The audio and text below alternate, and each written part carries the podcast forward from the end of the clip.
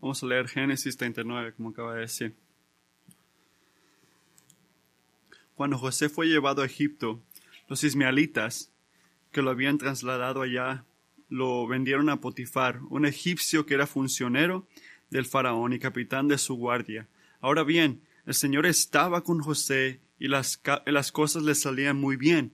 Mientras José vivía en la casa de su patrón egipcio, éste se dio cuenta de que el Señor estaba con José y que lo había prosperado en todo. José se ganó la confianza de Potifar y éste le nombró mayordomo de su casa y le confió la administración de, de todos sus bienes. Por causa de José, el Señor bendijo la casa del egipcio Potifar. A partir del momento en que se puso a José a cargo de su casa y de todos sus bienes, la bendición del Señor se extendió sobre todos los que tenían en Egipto, tanto en la casa como en el campo. Por esto Potifar dejó todo a cargo de José, y tan solo se preocupaba por lo que tenía que comer. José tenía muy bien físico y era muy atractivo. Después de algún tiempo, la esposa del patrón empezó a echarle el ojo y le propuso Acuéstate conmigo. Pero José no quiso saber nada, sino que le contestó Mire, señora, mi patrón ya no tiene que preocuparse de nada en la casa, porque todo me lo ha confiado a mí. En esta casa no hay nadie más importante que yo. Mi patrón no me ha negado nada, excepto meterme con usted, que es su esposa. ¿Cómo podría yo cometer tan maldad y pecar así contra Dios?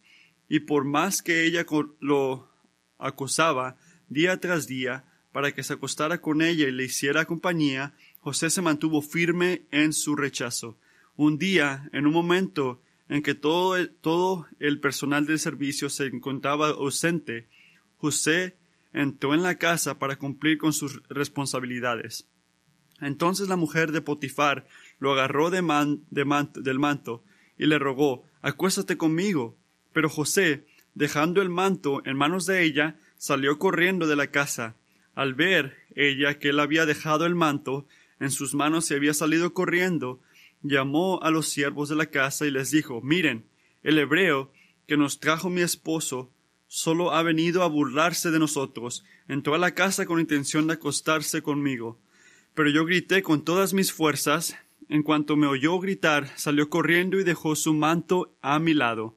La mujer guardó el manto de José hasta que su marido volvió a casa.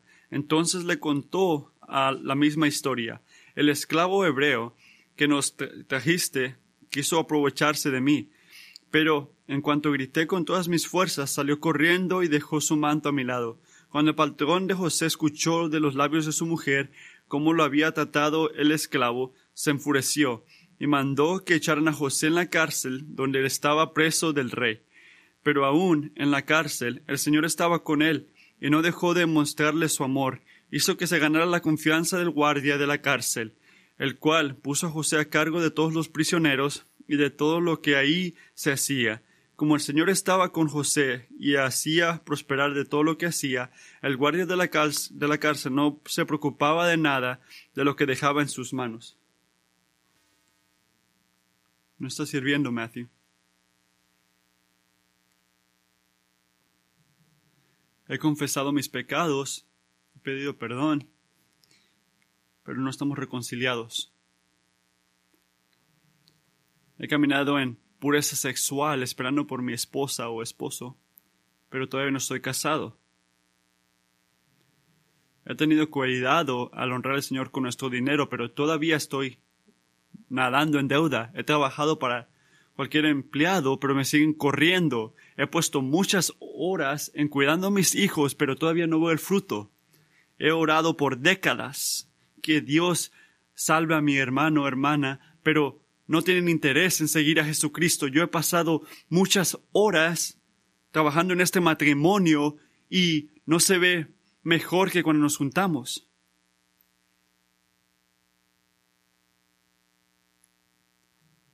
Yo he escuchado todas estas cosas. Pastor, yo sé lo que vas a decir, yo he hecho lo que he tenido que hacer, pero no estás sirviendo. O me dices algo nuevo o ya. ¿Has escuchado esto? ¿Has hablado esto? ¿Has dicho esto tú? Yo lo he dicho. ¿Has pensado esto? He sentido el llamado de esta lógica hasta cuando soy lo suficientemente inteligente de no decirlo porque soy cristiano, para que un cristiano diga, oh, ¿cómo te atreves? ¿Cómo te atreves a decir eso? Pero obviamente la lógica es, si Dios es verdadero y todo lo que dice es verdad, entonces se entiende cuando alguien hace algo malo y sufren, se entiende, ¿verdad? Es la lógica. Nos enseña que, que estamos, que enseña la justicia de Dios, que Él está en el reino y que lo que no se entiende es cuando alguien hace lo que está bien y sufre de toda manera. Eso es lo que no se entiende. Esto como que tiembla nuestra confianza en Dios y nos hace preguntarnos si se vale seguir haciendo lo bueno. ¿Qué se va a ganar? Cuando por esta mañana agradeciéndole a Dios que su palabra nos habla directamente a nuestros sufrimientos, Génesis 39 pega exactamente en lo que acaba de decir. Lo toma. Porque la historia de José batalla con el conflicto de si vale la pena seguir a Dios. Cuando lo más que hago eso, lo más difícil que se pone la vida. Si no has batallado con eso, o no has sido cristiano suficiente, o no estás pensando en la vida cristiana, porque tenemos que batallar con esa pregunta. Y la vida de José en ese capítulo nos ayuda a hacer esto. Su vida empieza en Egipto, difícil. Si apenas estás entrando esta historia, este, las cosas se miraban bien ahorita. Se miraba bien su futuro, seguía siendo ah, como subiendo de rango y estaba obedeciendo a Dios y de repente, ¡pum!, se le cae todo todos los privilegios que tenía, todo lo que estaba ganando paso a paso, y cada vez que subía, tú dices, sí, está bien, él es una buena persona, él se lo merece, dice él, pero en un día perdió todo. Y ni siquiera fue su culpa, fue es como si el humano y la injusticia humana, este, hace que el reino de Dios caiga. Ya este, en esto vemos que ya, ya no merece, ya la gente no recibe lo que merece. Y te dije que este este pasaje iba a hablar de las preguntas que hicimos y hace esto. Y Dios es bueno al hacer esto. Y si no escuchas nada, nada más hablado esta mañana en este capítulo, por favor escucha esto. Porque ese es el, el enfoque principal.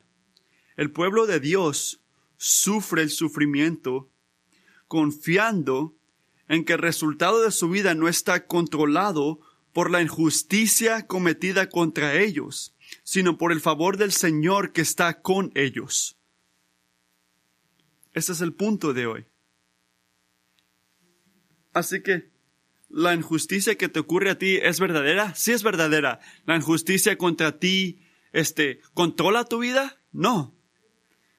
Pero el amor de Dios es lo que controla tu vida y Él va a tener su bendición en tu vida a través de su este, manera soberana. Así que piénsalo así.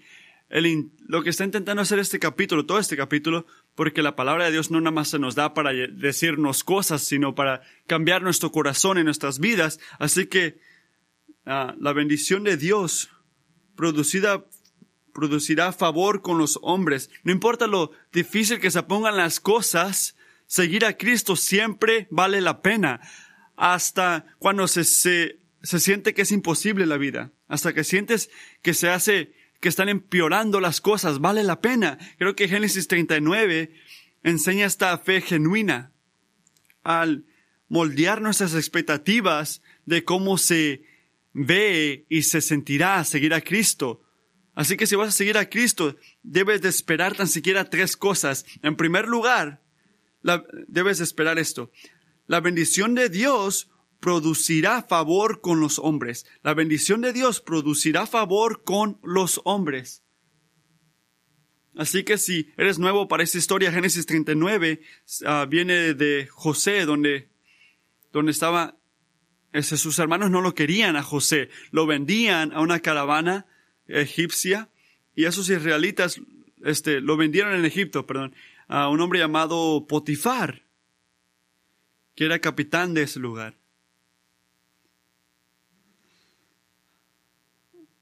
Viste unas opresiones en esto.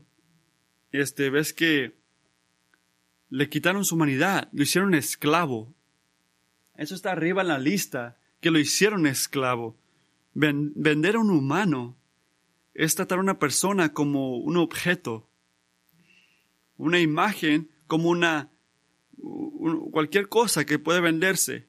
Así que lo que sabe José es que eso, eso era bajo, se sentía mal. Si te pones en su lugar, imagínate cómo le, le lastimó este, psicólogamente, este, en su mente le dañó esto. Así que ves que lo hicieron esclavo. Génesis no se queda en su sufrimiento. Pero ¿por qué no habla más de su sufrimiento? ¿Por qué no quedarse en cómo se sintió? Simplemente porque la opresión cometida contra él, aunque es verdadera, no gobierna su vida. Era la presencia de Dios que estuvo con él, que era lo que controla toda esta situación. Mira el versículo número dos. Ahora bien, el Señor estaba con José y las cosas le salían muy bien. Mientras José vivía en la casa de su patrón egipcio, el Señor estaba con José.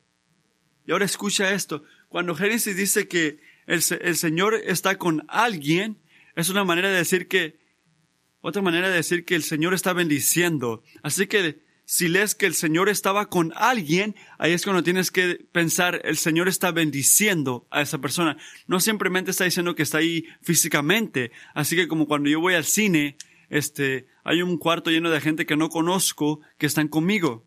Esto no es lo que está diciendo esto. Es una declaración de Dios este, estando activamente a favor de José. Así que mira a Salmos 46. Dice, el Señor Todopoderoso está con nosotros. ¿Qué significa?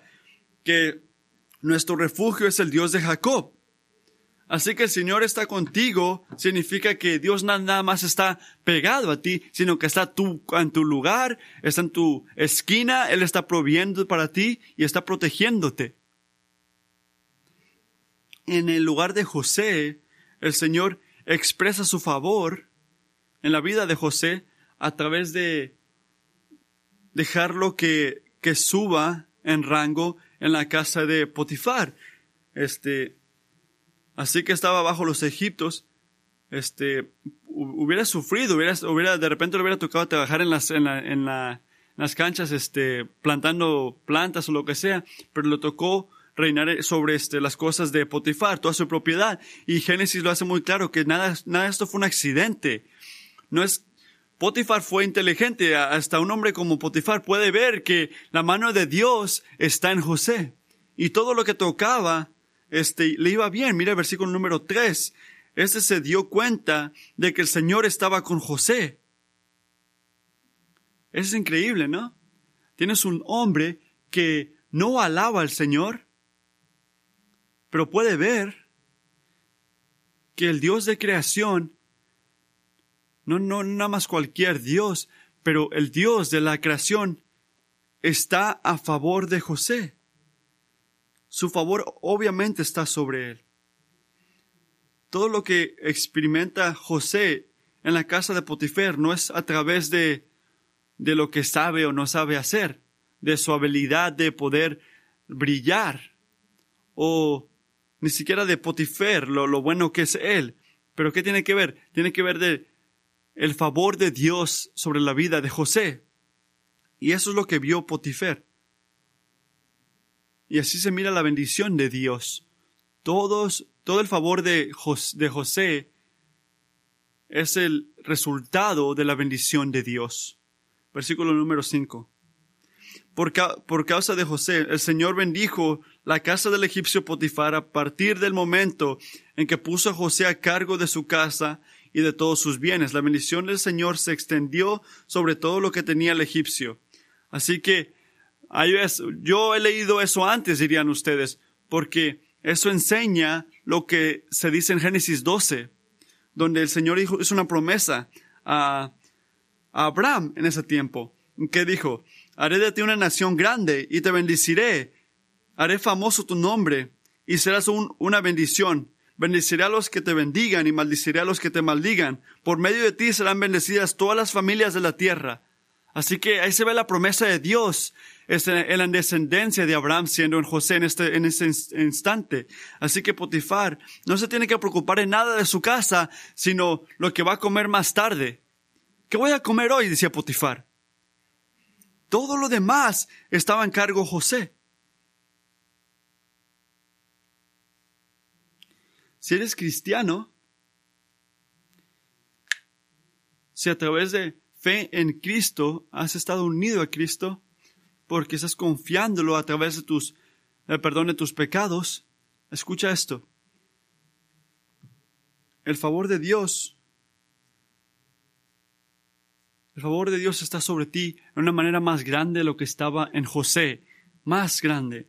No significa que todo lo que toque se va a convertir oro, pero sí significa que no puedes estar más bendecido de lo que ya estás en este momento si estás en Cristo. Efesios 1, 3. Alabados a Dios, Padre de nuestro Señor Jesucristo, que nos ha bendecido en las regiones celestiales con toda bendición espiritual en Cristo.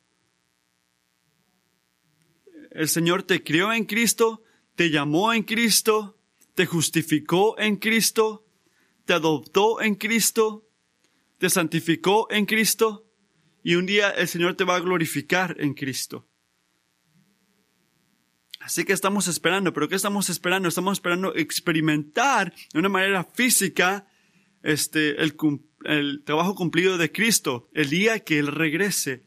Pero ¿sabes lo que no estamos esperando? No estamos esperando, no estamos esperando ser bendecidos. No estamos, estamos esperando que se cumpla lo físico en esto. Pero tú, cristiano, en tu momento presente hasta tu sufrimiento, no estás esperando ser bendecido. No son las cosas físicas que te faltan, son las cosas espirituales que ya tienes que definen tu vida. Así que a José, escucha esto, los trabajos físicos que ve de amor y fidelidad en Cristo, en respuesta de sus bendiciones espirituales en Dios en su vida, no son diseñados para llamar la atención del mundo a ti. No están, no están diseñados para que tú brilles, para que tú te mires bien, sino para llevar la atención del mundo al trabajo de Jesucristo.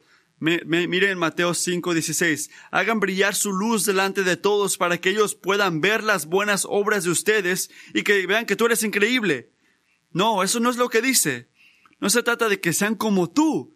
El versículo dice, hagan brillar su luz delante de todas, de todos, para que ellos puedan ver las buenas obras de ustedes y alaben al Padre que está en el cielo. Es para la gloria de Dios. Ese es el punto de esto. En Cristo, el favor de Dios está sobre ti, pero en Cristo, el favor de, Cristo, de Dios no es sobre ti, se trata de Él. Ha sido bendecido para que pueda ser una bendición pero no eres más bendición, sino cuando expresas el carácter de Jesucristo a través de tus palabras, de tus pensamientos y la manera que actúas. Ahí puede ser bendición a la gente a tu alrededor. Hay veces, cristiano, cuando tú experimentas este favor extraordinario con el hombre a través de la bendición de Dios sobre ti. Y cada parte en esa frase fue importante porque no siempre es así. Pero hay veces que cuando estás en Dios, la gente te van a ver, la gente te van a honrar, te van a ver bien, te, van a, a contratar, te van a promocionar, no siempre, pero muchas veces. Y cuando eso ocurre, te advierto, ten cuidado de que creas la verdad de 1 Corintios 1.7 no nada más de cómo hablas, pero cuida tu mente. ¿Qué dice Pablo? De modo que no les falta ningún don espiritual. Dice Pablo, ¿qué, tienes que no has recibido? Cristiano, si ahorita estás disfrutando mucho favor a la vista del hombre, ¿qué tienes que no has recibido? Y, y si has recibido, ¿por qué te enaltas como si no lo recibiste. José, el, el favor que tuvo de Dios, no era algo que José tuvo porque él era especial, sino porque Dios era fiel. Una diferencia muy grande. Él estaba con José. Todo lo que tocaba José prosperaba como un resultado. Así que si estás caminando en virtud, en Dios, y ahorita estás disfrutando favor con el hombre, digo que seas humilde y confesa día tras día, Señor, no hay nada que yo tengo que no he recibido. El favor de Dios en tu vida va a producir favor con el hombre, pero no es diseñado para que la gente te vea bien a ti, sino para que la gente pueda ver de Dios en ese momento, el Señor que te ha bendecido a ti. Cuando llegas al versículo 6, mira ahí. Todo, va bien para José. Pero mira el versículo 6. Técnicamente todavía es esclavo, pero le va bien en esto. Parece que va bien, va para arriba en los ojos de Dios a través de ese, secreto, de ese secreto que tiene la bendición de Dios. ¿Quién no quería, quién no quisiera de esto? Cuando escoges seguir a Cristo, y antes de mucho, tienes que ir bajo el agua y salir y tienes salud, prosperidad y todo, todo, todo va bien.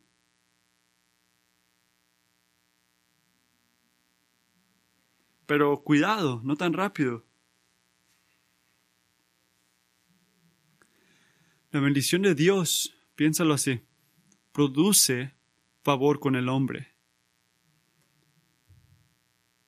Pero nunca debe ser este no debe ser este por razón de, verte bien enfrente de, de la gente.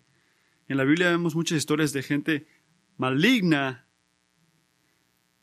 que disfrutaron muchas cosas, tendrían muchas bendiciones. Al tener favor con la gente a tu alrededor y la gente a tu alrededor te quiere, no significa que la bendición de Dios está contigo, porque la bendición de Dios no siempre es resultado en favor con el hombre. Y debes esperar el, punto número dos. El punto número dos, la obediencia hacia Dios llevará el sufrimiento a manos de los hombres. Piensa en esto, la obediencia de, hacia Dios llevará al sufrimiento a las manos de los hombres.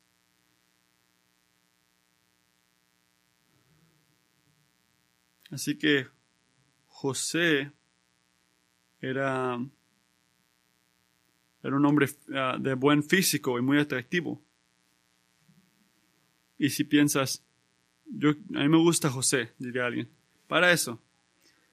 Esa es la arrogancia que podemos ver. Así que hay que ver. Y después de algún tiempo, la esposa de su patrón empezó a echarle el ojo y le propuso, propuso, acuéstate conmigo. Piensen en esto. José es un hombre que no tiene mujer.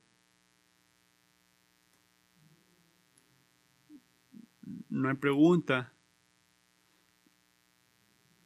de que no batallen, de que esto. Están en el, en el mejor tiempo de su vida y sus hormonas y sus deseos están en lo máximo y era un hombre muy atractivo. Y en ese mismo momento, una mujer de clase alta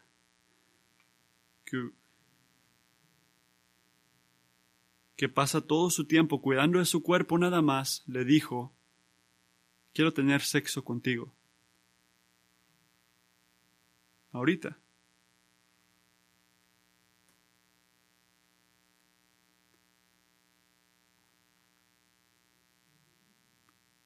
¿Qué hubieras hecho tú?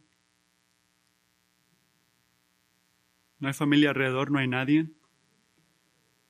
No hay una iglesia que lo esté viendo, no hay un pastor haciéndole preguntas, no hay un papá diciéndole por qué llegaste tan tarde, no hay ninguna consecuencia relacional. No estamos hablando de una mujer que está ahí, pero una mujer que lo quiere. No nada más está ahí la mujer, la mujer quiere estar con él.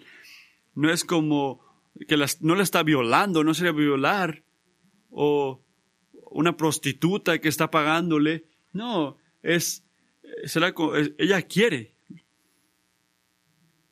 que lo haga bien. ¿Verdad? Mira el versículo 8.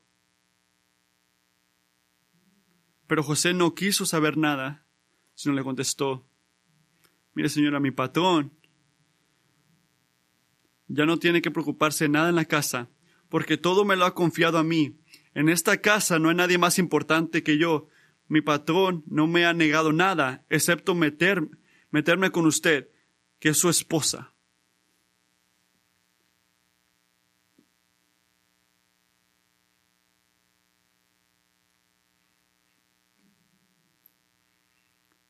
Ojalá que pudiéramos temer al Señor como este hombre. ¿Cómo pudiera ser esto, este pecado, pecar contra Dios?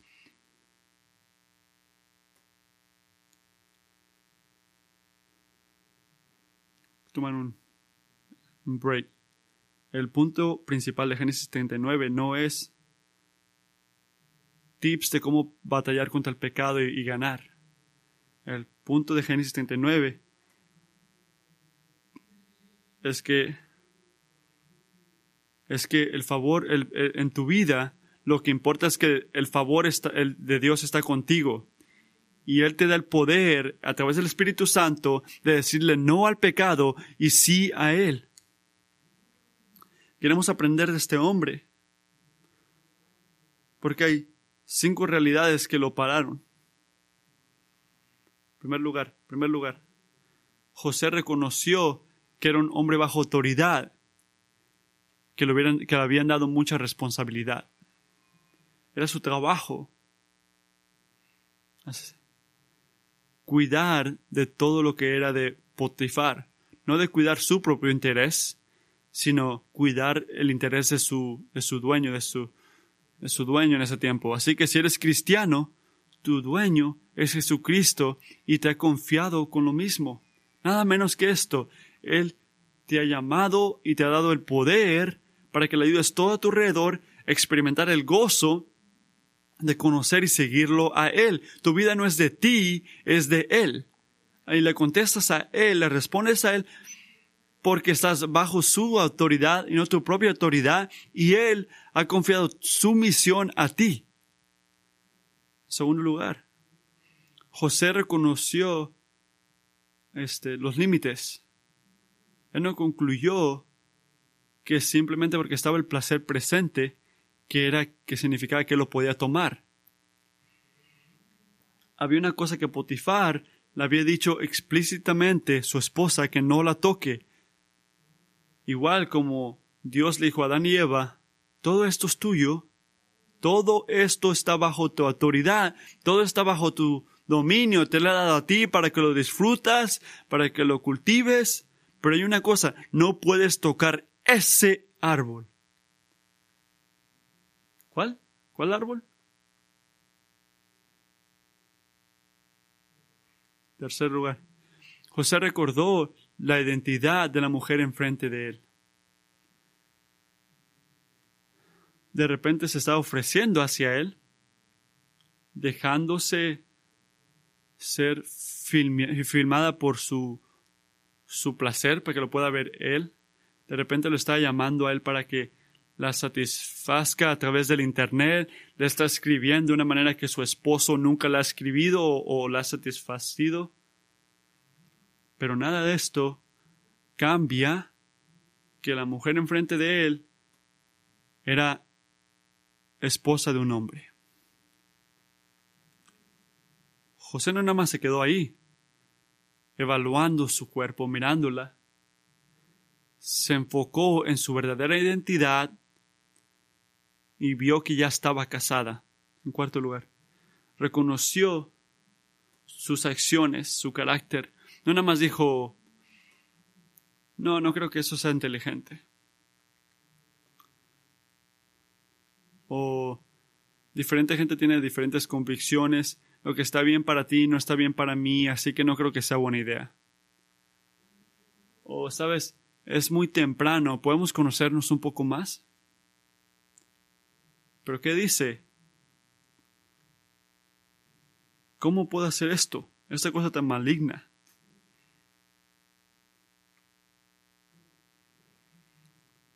Lo que tú haces con tu cuerpo, hombres y mujeres, no es neutral. O la actividad sexual está bien porque está entre el matrimonio o es maligno porque no está con el llamado de Dios que dice que puedes hacerlo dentro del matrimonio. No hay nada neutral, no hay nada gris. O estás en matrimonio y está bien, o no estás en matrimonio y está mal. Así que no puedes hacer lo que tú quieres hacer.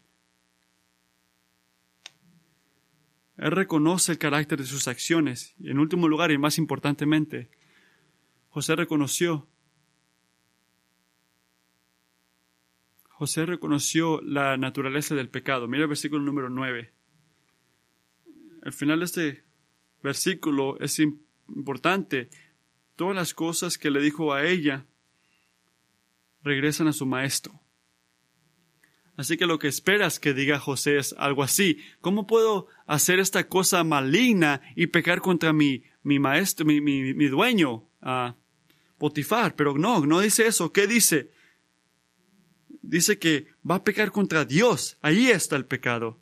¿Cómo podría yo cometer tan maldad y pecar así contra Dios? Así que Dios merece más temor y es más autoridad que Potifar sobre su vida. No importa tanto lo que, no es lo que va a hacer o decir su dueño Potifar sobre él, es lo que él sabe que Dios pensaría de él. Le importa más lo que piensa Dios y lo que haría Dios y lo que diría Dios de él, porque él teme al Señor. Piénsalo así, ¿qué dijo David cuando habló de su adulterio con Bathsheba? Contra ti, contra Oría he pecado. No, eso no fue lo que dijo. Salmos dice esto. He pecado contra ti, solo ti, Señor. Contra Dios es el pecado. Si tu decisión de pecar o no pecar, cuando viene la tentación, es simplemente basada en temor a las consecuencias temporales, vas a fallar. En algún momento vas a caer, vas a tropezar, porque solo el temor hacia Dios y obedecer a Dios en toda su autoridad sobre ti y todo tu alrededor, Él te va a librar. Escucha esto, si estás batallando con pecado en este momento, y sabes la tentación en tu vida, tienes que saber que lo que necesitas más no es una nueva estrategia, necesitas temer a Dios.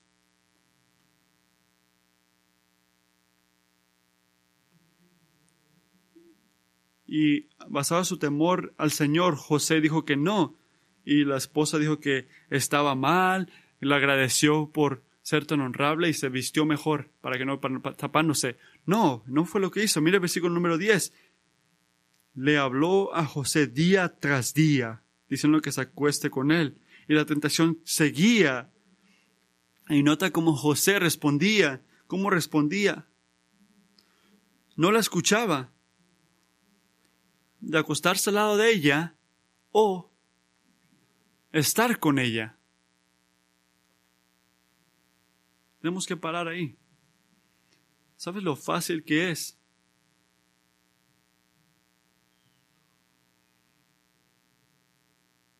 ¿Sabes lo difícil que es estar en tentación y hacerte sentir bien al decir que sabes que no lo he hecho todo? Imagínate acostarse al lado de, de ella, hubiera sentido mal, pero no hubiera sido todo, no hubiera hecho el amor con ella todavía. Así que no, no, no tocó ni el pecado, no, no se puso a jugar con la tentación, se retiró de la situación, no se puso a jugar o tocar poco a poquito. Lo que hacemos nosotros es que lo imaginamos, le damos paso poco a poco a la tentación, al punto de cuando el deseo de la, piel se llena, pecas. Pero no tienes que hacer eso. Cuando la tentación viene, no las dejes entrar, no digas, hay que sentarnos en, en el sofá y hablar, porque no hay nada malo ahí, ¿qué haces? Corres, corres por tu vida, corres lo más rápido y lo más retirado y el tiempo y, que, que, que, lo necesario, escaparte de esa tentación porque, porque la salvación de tu alma depende en eso. No le das una cora a la canción de esto. Miren Proverbios. Vengan conmigo, inexpertos. Ni siquiera un poquito ven. ¿No quieres saber lo que está aquí? Las aguas robadas saben a gloria. El pan sabe a miel si se come a escondidas. Pero estos ignoran que ahí está la muerte, que sus invitados caen al fondo de las fosas. Así que es maligno. Así dice, este, la tentación te hace sentir que está bien la cosa, pero no. José pelea contra la tentación, va, corre de la tentación, se enfoca en el, Señor y hace las cosas a la manera de Dios. Honra al Señor con sus decisiones y hace todo bien.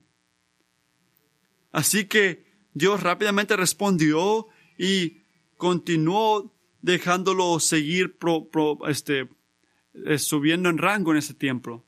La promoción siguió subiendo. No, eso no es lo que ocurre.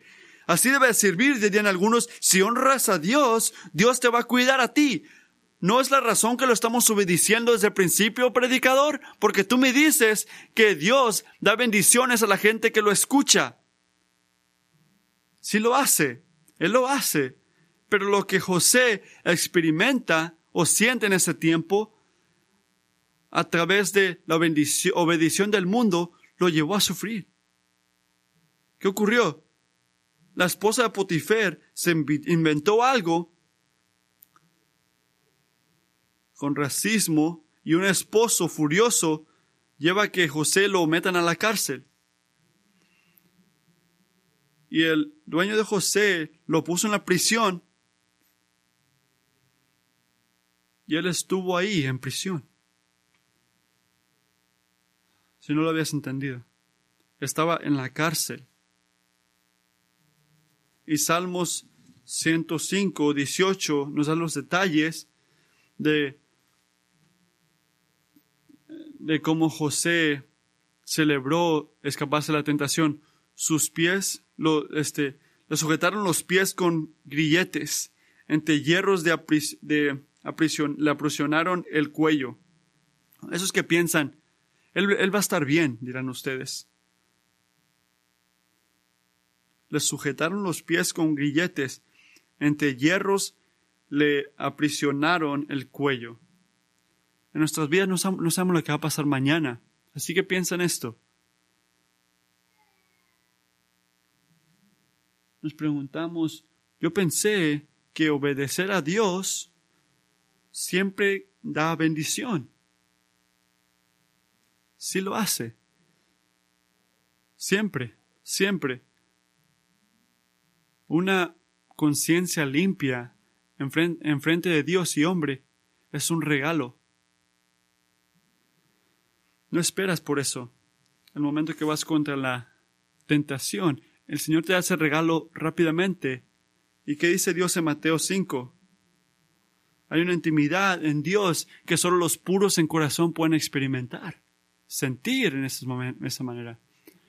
Pero el regalo físico no está ahí siempre y llega muy tarde y a veces ni siquiera viene en esta vida. A veces hacemos lo que está bien, obedecemos a Dios y solo experimentamos sufrimiento en frente de la gente que está en nuestras vidas. Las cosas se ponen peor y no mejor. Y si estás pensando, ok, entonces ¿por qué estoy siguiendo a Jesucristo? Yo te diría a ti que no sabes nada de Cristo. Porque está siguiendo un sufrimiento. Primero de Pedro dice esto. Queridos hermanos, no se extrañen del fuego de la prueba que están soportando, como si fuera algo insólito. Al contrario, alégrense de tener parte en los sufrimientos de Cristo, para que también sea inmensa su alegría cuando se revele la gloria de Cristo. Entonces eso nos da más preguntas. ¿Cómo puedo regocijarme cuando estoy sufriendo? Cuando estoy este, humillado en frente de los, de los hombres. Cuando mi novio me deja porque no hago lo que él quiere. Cuando mi jefe me corre porque no hago los números bien. Cuando mi matrimonio se pone más difícil porque hago lo que Dios me ha llamado a hacer. ¿Cómo? ¿Cómo puedo regocijarme en estos momentos? Y más situaciones como estas. Nos regocijamos porque si eres cristiano, la historia de Cristo es tu historia. Si sufres en sus sufrimientos, también vas a compartir en su gloria. Y Génesis 39 nos enseña esto, a enseñarnos una tercera expectativa, una expectativa que solo se cumple en Cristo, que es verdad a todos los que lo siguen a Él. ¿Y cuál es esa? El punto número tres. La injusticia repetida de los hombres no prevalecerá contra el amor constante de Dios. La injusticia repetida de los hombres no prevalecerá contra el amor constante del Señor. Me gusta como dice Derek Kittner, hablando de José, la humillación de José, aunque era difícil, diría yo, es reactiva de una manera más profunda. Y aunque esté sufriendo profundamente, Dios está en esto. Piensa en esto. No hay una profundidad de humillación, no hay un sufrimiento, no hay una injusticia, no hay un sufrimiento que viene a tu vida en el camino de obediencia, sufriendo por la virtud de Dios, no hay nada que no puede llegar el amor de Dios a eso. Mira el versículo 21. El Señor estaba con él. Eso otra vez. Y no lo dejó de demostrar su amor. Hizo que se ganara la confianza del guardia de la iglesia, de la cárcel. ¿Ves lo que está ocurriendo? Es lo que pasó al principio del capítulo, cuando agarró la confianza de Potifar. Así que puedes verlo aquí, que los hermanos de José lo tumbaron y Dios lo levantaba. La esposa de Potifar lo, lo tumbó y Dios lo levantó. Así que cada vez que caemos, Dios nos levanta. Pero ¿qué pensamos? Pensamos que porque estoy en prisión enseña que Dios no me ama. Es lo que pensamos nosotros. ¿Qué dice el versículo 21? Que Dios usa hasta una injusticia en la cárcel para revelar su amor hacia ti. Así que las cosas que tiramos a Dios como evidencia de que no nos ama son las mismas situaciones que Dios usa para enseñar lo tanto que nos ama. Si quieres dejarlo, si es que lo dejas. Y no sé qué profundidad de sufrimiento estás sintiendo tú en camino de obediencia hacia Dios, pero lo que sí sé es que en la presencia del Espíritu Santo que está en ti, el mismo Dios que estaba con José está contigo. En este momento. Y piensa en esto. No hay nada pasivo en esto. A veces hacemos estas cosas que no nos sentimos bien, así que le echamos la culpa a Dios.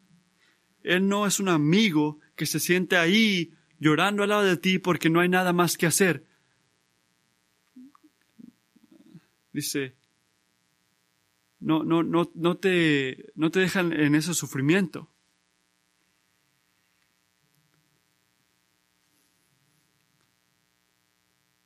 Si estás sufriendo, Dios llora contigo, pero, pero te saca de ahí. Él es íntimamente alerta de tus sufrimientos, porque Él ya caminó esta vida como un hombre de sufrimientos. y cargó tus sufrimientos hasta la cruz, cuando murió por tus sufrimientos. Pero el Dios que está contigo no, no, no es un Dios sin fuerza, sin no es pasivo, porque Él no se quedó muerto. Él se levantó. Él está este, gobernando, está moviéndose y está trabajando en todo. Ese es el Dios que está contigo. Él está deteniendo todo para tu bien y su gloria. No hay nada pasivo en esto. Bueno, tan siquiera Dios, esto es tan triste. No, yo, no, no se queda en eso. Él es Dios todopoderoso. No es un amigo pasivo que llora nada más. Y cuando estás en la cárcel y nuestro Dios nos dice a través de su palabra en Salmos 46, hay un río este, cuyos corrientes alegran la ciudad de Dios. Dios está, con, está en ella, la ciudad no, no caerá. Así que Él está con, con nosotros también. nosotros regocijamos en Él. Dice, hay un río cuyas corrientes alegran la ciudad de Dios, la santa habitación del Altísimo. Dios está en ella, la ciudad no caerá. A rayar el alba Dios la brindará su, su ayuda. Se agitan las naciones, se tambalean los reinos, Dios deja oír su voz y la tierra se derrumba. Y si es este tipo de Dios que está contigo, cuando Él dice una palabra, ¿tú no crees que también puede moverse eh, en el guardia de una cárcel que en ese momento nada más está viviendo porque el rey que puede hacer que este, la tierra se derrumba, puede hacer que esa cárcel se derrumba. Él es Dios, Él está encargado, Él está en control. Versículo 22. Este, el cual ah, puso José a cargo de todos los prisioneros y de todos los que ahí se hacía, lo que ahí se hacía. Como el Señor estaba con José y hacía prosperar todo lo que él hacía. El guardia de la cárcel no se preocupaba de nada de lo que dejaba en sus manos. Todo lo que él hacía, el Señor lo, lo hacía que vaya bien. He compartido esto antes en Génesis. Pero ¿sabes por qué la palabra de Dios a veces está en todas palabras grandes? Letras grandes. Señor están letras grandes. Todo es el mismo Señor. Pero esa es una traducción del nombre Yahweh, que nos recuerda que Dios es un Dios de promesas y que las cumple, que merece nuestra confianza, que el nombre Yahweh aparece más en este capítulo que en cualquier otra sección en la última parte de Génesis. ¿Pero por qué crees que ocurre eso? Yo diría porque en los momentos más oscuros, en las injusticias, en las prisiones, es donde vemos el amor de Dios que no falla, que sigue brillando. La injusticia del hombre nunca ganará contra el amor de Dios. Así que, perdonamos con esto? ¿Cuál es el punto de todo esto? O ser más específico, ¿qué haces si todavía estás en la cárcel y el guardia de la prisión no te ha dado favor. Cuando se siente que el poder y los planes en las injusticias del hombre están enfrente de ti como una pared, parándote de experimentar las bendiciones de Dios. ¿Qué haces entonces? Cuando escoges obedecer a, Dios y parece que se ponen peor las cosas, cuando seres tentados a ser otra persona que me llama en el teléfono y me dice, ¿sabes qué, pastor? No está sirviendo. Si sientes eso, por favor llámame.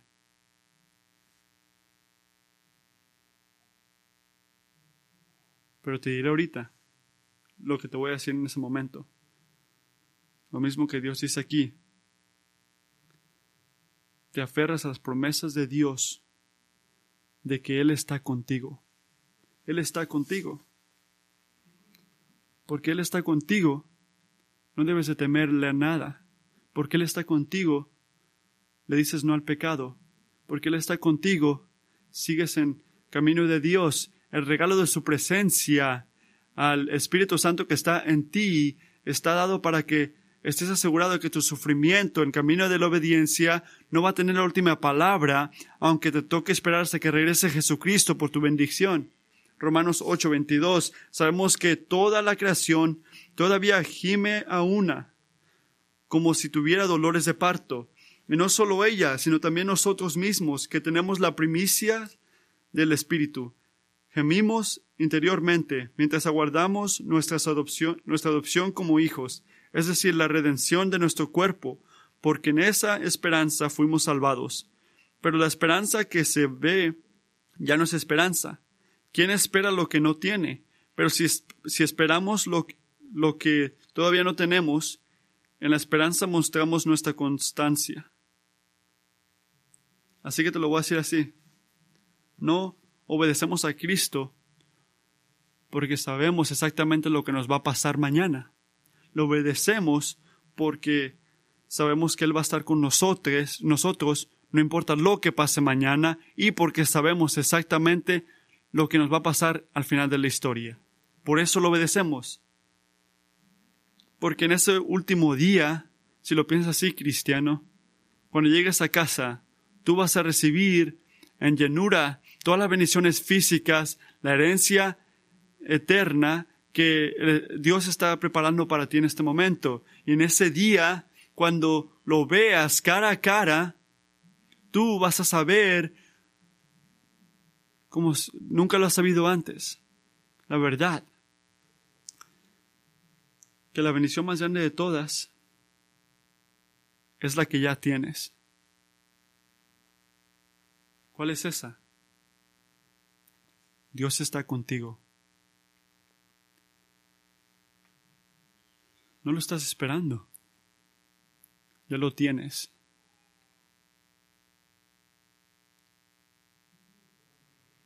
La gente de Dios sufre. Y es sufrimiento.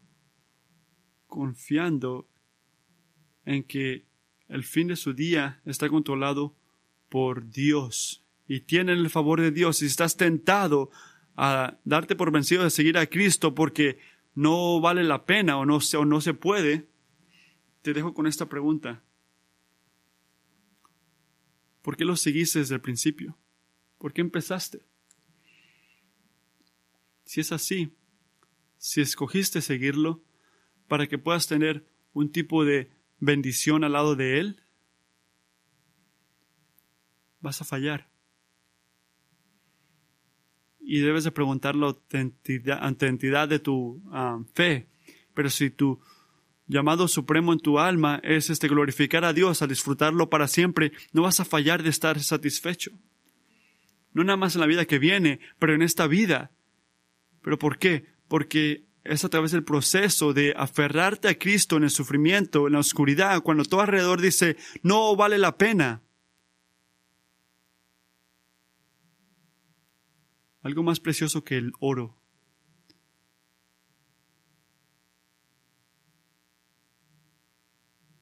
va a estar hecho en ti y va a ser hermoso entre los ojos de Dios. Y es la salvación de tu alma. ¿Sabes lo que se llama? Es la fe.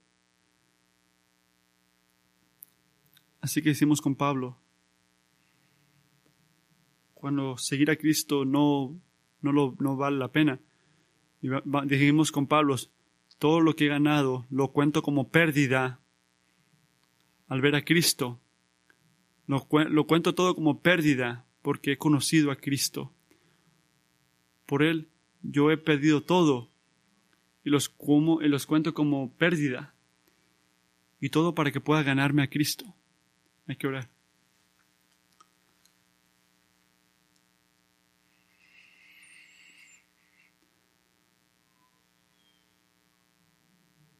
Estoy agradecido que podamos traer nuestros corazones ante ti y nuestras preguntas difíciles ante ti, Señor. Y a través de versículos como Génesis 39, tú hablas a las partes de nuestros corazones que nadie más conoce, donde si somos honestos, parece que seguirte a ti no sirve, no, está sirviendo. Padre, oro porque yo lo he dicho. Con todos mis amigos aquí que lo han dicho, amigo, donde hemos dicho esto, donde hemos agarrado esto, en este momento te pedimos perdón. Por favor, perdónanos. Porque al decir esto, estamos enseñando que hay algo que amamos más que tú. Ya nos has dado la bendición más grande que podamos pedir. Padre, donde hemos buscado a Emanuel y decir, ¿sabes qué? No es suficiente. ¿Tienes algo más? Por favor, perdónanos.